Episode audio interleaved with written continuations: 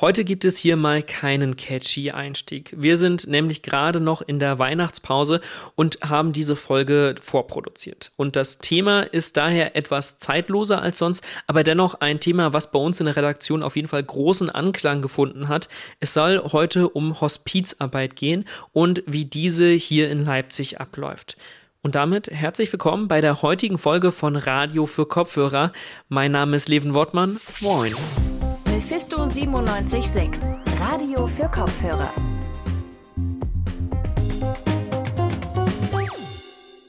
Der Tod und die Auseinandersetzung damit ist eine sehr persönliche Sache. Wir gehen alle unterschiedlich damit um. Ein Hospiz ist eine öffentliche Einrichtung, in der es Menschen möglichst angenehm gestaltet werden soll, ihren Lebensabend zu verbringen. In einem Hospiz geht es also um Sterbebegleitung.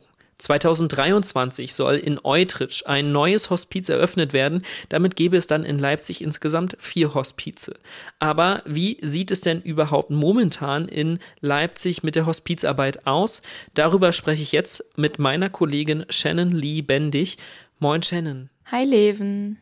Ich habe es ja gerade eben schon angeschnitten. Im Leipziger Norden wird momentan ein neues Hospiz gebaut wenn wir uns mal den Ist-Zustand anschauen, welche Hospizangebote gibt es denn bereits in der Stadt Leipzig? Also Leipzig hat insgesamt drei stationäre Hospize. Das ist einmal das Hospiz Advena in Plagwitz und die Villa Auguste in Stötteritz. Das sind zwei Erwachsenenhospize. Das dritte Hospiz ist in Markleberg, das heißt Bärenherz und ist speziell auf die Pflege von Kindern ausgerichtet. Mit dem neuen in Eutrich haben wir in Leipzig dann bald also vier Hospize. Darüber hinaus gibt es auch ambulante Pflegedienste, die speziell auf Hospizarbeit ausgelegt sind. Das sind zum Beispiel dann die hauseigenen Dienste der stationären Hospize oder auch gemeinnützige Vereine. Okay, bleiben wir erstmal bei den Erwachsenenhospizen und auch den stationären Einrichtungen. Das neue Hospiz in Eutrich soll dann ja zwölf Plätze haben. Die anderen beiden Hospize in Leipzig haben eine ähnliche Kapazität. Das hört sich jetzt für mich erstmal nicht nach wirklich viel an, vor allem wenn man es irgendwie mit einem Krankenhaus vergleicht und auch sich überlegt, dass 600.000 Menschen in dieser Stadt leben. Ist da einfach die Nachfrage nicht so hoch an Hospizplätzen oder gibt es da ewig lange Wartelisten? Ja, also erstmal stimme ich dir da auf jeden Fall zu. Das hört sich im ersten Moment wirklich nicht viel an. Die Plätze sind in der Regel auch komplett ausgelastet, sodass neue Patientinnen sich tatsächlich meist auf eine Wartezeit einstellen müssen. Aber diese Wartezeit kann dann ganz unterschiedlich ausfallen. Das hat mir Frau Bodendieck erklärt. Sie ist die Hospizleiterin des Hospizes Advena. Also eine Woche, 14 Tage ist, glaube ich, so das längste, was es dann dauert.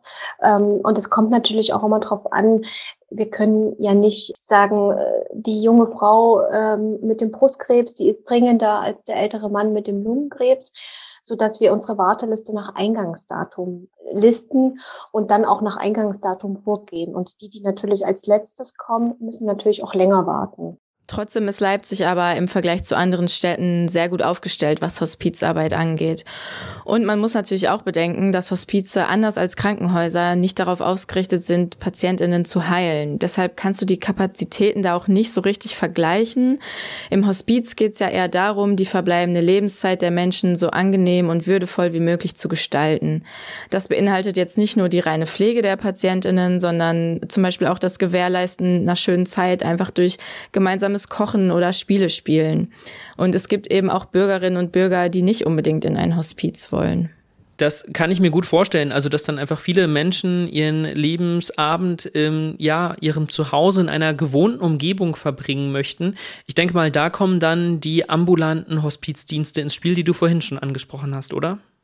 Ja, genau, das stimmt. Ähm, also die ambulanten Hospizdienste bestehen in der Regel aus ehrenamtlichen Helferinnen und Helfern, die eine Palliativ-Care-Ausbildung haben. Das heißt, die leisten keine medizinische Arbeit, sondern sind für pflegerische bzw. betreuerische Aufgaben zuständig. Und ein weiterer Unterschied zu den stationären Hospizen ist auch, dass die ambulante Begleitung sehr schnell erfolgen kann. Also es gibt meist keine Wartezeiten. Wie kann ich mir jetzt so eine ambulante Begleitung vorstellen? Fahren die PflegerInnen dann zu den jeweiligen PatientInnen nach Hause und machen dort quasi die exakt gleiche Arbeit wie in den Pflegeeinrichtungen oder wie unterscheidet sich das dann konkret? Ähm, also die Begleitungen in der ambulanten Hospizpflege können ganz unterschiedlich aussehen. Das hat mir Frau Helmers auch genauer erklärt. Sie ist die leitende Koordinatorin des ambulanten Hospizdienstes vom Hospizverein Leipzig e.V.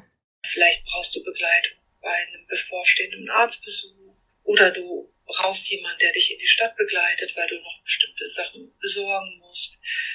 Ähm, also auch mal zusammen ins Theater zu gehen, einen Spaziergang zu machen. Also es gibt auch Ehrenamtliche, die sind einmal die Woche verabredet und dann gibt es einen gemeinsamen Spaziergang. Danach trinkt man noch eine Tasse Tee zusammen und dann trennt man sich auch und was auch noch wirklich wichtig zu erwähnen ist, ist, dass ambulante Hospizdienste nicht nur Patientinnen zu Hause betreuen, also Patientinnen, die zu Hause leben, sondern die sind auch im engen Austausch mit Kliniken und Alten- und Pflegeheimen. Das heißt, die Ehrenamtlerinnen und Ehrenamtler gehen auch durchaus in diese Einrichtungen und können das Personal vor Ort dann mit ihrer Arbeit entlasten.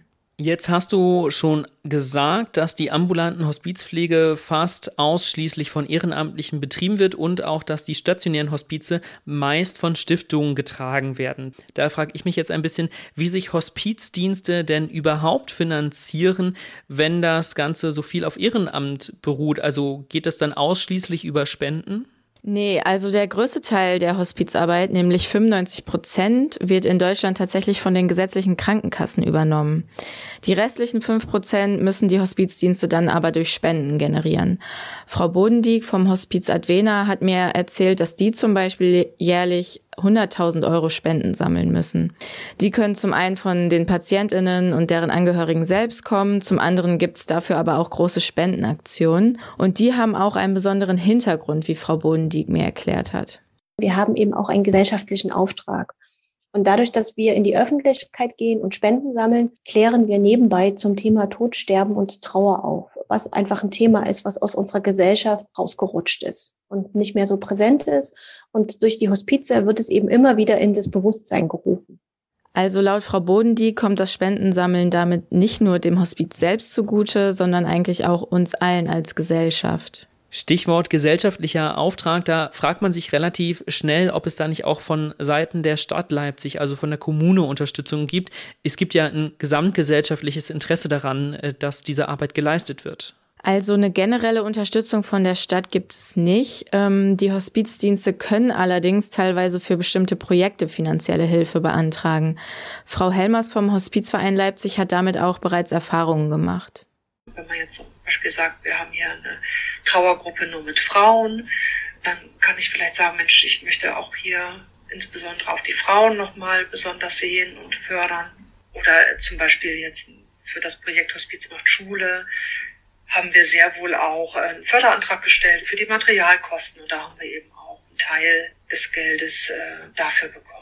Und wenn jetzt ein ganz neues Hospiz gebaut wird, wie das in Eutrich, dann kann dafür auch beim Land Sachsen ein finanzieller Zuschuss beantragt werden.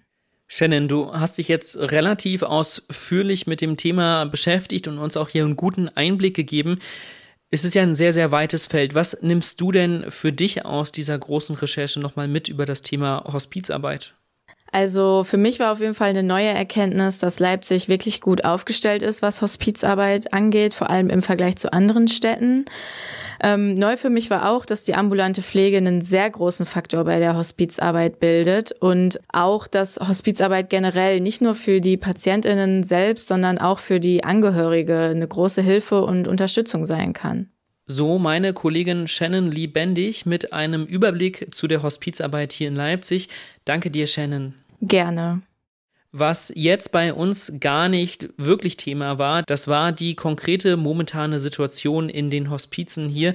Die hat sich einfach durch Corona nochmal stark verändert, denn Menschen in einem Hospiz sind meistens natürlich ganz besonders vulnerabel gegenüber Erkrankungen. Mein Kollege Moritz Mager gibt uns jetzt mal einen Einblick in die Situation von Hospizen während der Corona-Zeit. Kinderhospize arbeiten anders als Erwachsenenhospize. Bei Erwachsenenhospizen gibt es nur den Endaufenthalt. Bei Kinderhospizen kommt da noch mehr dazu. Den Unterschied erklärt die Geschäftsführerin des Kinderhospizes Bärenherz, Ulrike Hergner. Also ab dem Moment der Diagnosestellung begleiten wir Familien und nehmen auch hier die ganze Familie auf in das Kinderhospiz. Wir haben sozusagen verschiedene äh, Formen des Aufenthalts. Also es gibt diese Entlastungsaufenthalte in Zeiten, in denen die Kinder jetzt noch nicht in der letzten Lebensphase sind, sondern in Zeiten, in denen Familien ihren Alltag gestalten.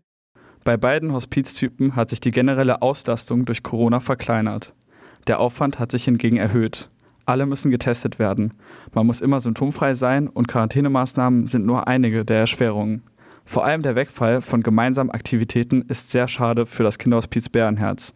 Sich an die Hygienevorschriften zu gewöhnen, scheint laut Ulrike Herkner kein Problem zu sein. Hygiene ist natürlich im Kinderhospiz immer schon ein großes Thema. Deswegen haben sich manche Sachen überhaupt nicht verändert. Also, dass halt ständig desinfiziert wird und, und ein ganz anderes Reinigungskonzept herrscht als in normalen Büros oder so. Wir legen halt enorm großen Wert, dass wir sehr streng sind mit den, mit den Maßnahmen, weil es ja um den Schutz der erkrankten Kinder geht, die sich halt in manchen Bereichen gar nicht selbst schützen können. Aktuell dürfen nicht mehr als zehn Begleitpersonen das Kinderhospiz betreten. Das gilt allerdings nicht in Ausnahmefällen. Ein Ausnahmefall ist zum Beispiel ein Endaufenthalt. Das meint, dass ein Kind bei diesem Aufenthalt voraussichtlich versterben wird. Bei wichtigen Momenten wird also über die Pandemiesituation hinweggesehen. Für Kinder ist es manchmal schwieriger, den Sinn der Maßnahmen zu verstehen. Dazu sagt Frau Herkner, die Kinder treffen ja hier auch andere Kinder, manchmal auch im gleichen Alter, auch die Geschwisterkinder. Und wenn die dann nicht miteinander spielen können zum Beispiel, das ist dann schon echt schade. Und das können sie nicht immer so. Ein ganz kleines Kind kann das halt nicht immer super verstehen, warum das jetzt so ist. Oder versteht es vielleicht, findet es aber trotzdem blöd. Und dann muss man halt hart bleiben und sagen, ja, das geht halt im Moment nicht. Und das ist dann schon auch irgendwie, das tut dann auch weh. Dennoch wird versucht, die meisten Treffen digital auszulagern. Nach zwei Jahren Pandemie wird das zunehmend kreativer. Zum Beispiel mit einem an alle verschickten Kakaoset, das dann gemeinsam auf Zoom ausprobiert wird.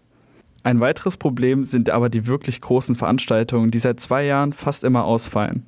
Das erklärt die Geschäftsführerin Ulrike Jagner, die sich viel mit der Öffentlichkeitsarbeit beschäftigt. Überhaupt finden Veranstaltungen nicht statt und zu Bärenherz gehört ja auf der einen Seite die Arbeit mit den Familien, die Angebote für die Familien, aber wir sind ja auch auf Spenden angewiesen und da hat sich natürlich auch ganz viel verändert, weil wir sehr auf Benefizveranstaltungen zum Beispiel angewiesen sind.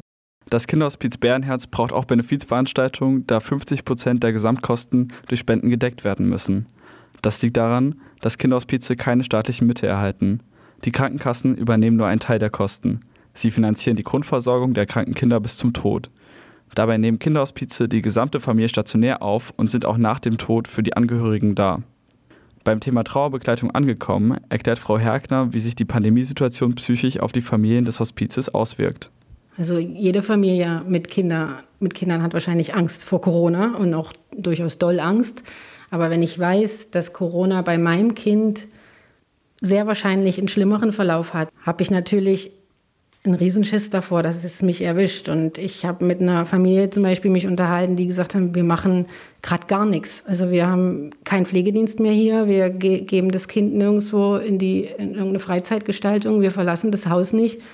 Und das ist natürlich, also all das, was das Leben irgendwie schön macht und dazu beiträgt, dass man in so einer schwierigen Situation sich ein bisschen stabilisiert. Und wenn das dann wegfällt, hat das natürlich eine, eine große Belastung auf die Psyche. Auch für das Personal stellt Corona eine zusätzliche psychische Belastung dar. Man muss viel flexibler sein und sich immer wieder auf neue Situationen und Maßnahmen einstellen. Dafür betont die Geschäftsführerin Frau Herkner. Für uns war einmal unheimlich wichtig, dass wir nie schließen mussten. Also wir konnten auch in allen Corona-Hochzeiten immer das Haus geöffnet halten und immer für Familien da sein. Und gerade eben auch in diesen, also so in Krisenphasen oder eben dann tatsächlich in Phasen des Abschieds. Und da ist es ganz besonders wichtig, dass wir die Familien dann nicht alleine lassen müssen, weil wir jetzt geschlossen haben. Auch da tragen die Maßnahmen natürlich unheimlich zu bei. Man sieht also, dass die Hospizarbeit in Leipzig stark von Corona beeinflusst wird. Es wird versucht, natürlich das Beste daraus zu machen.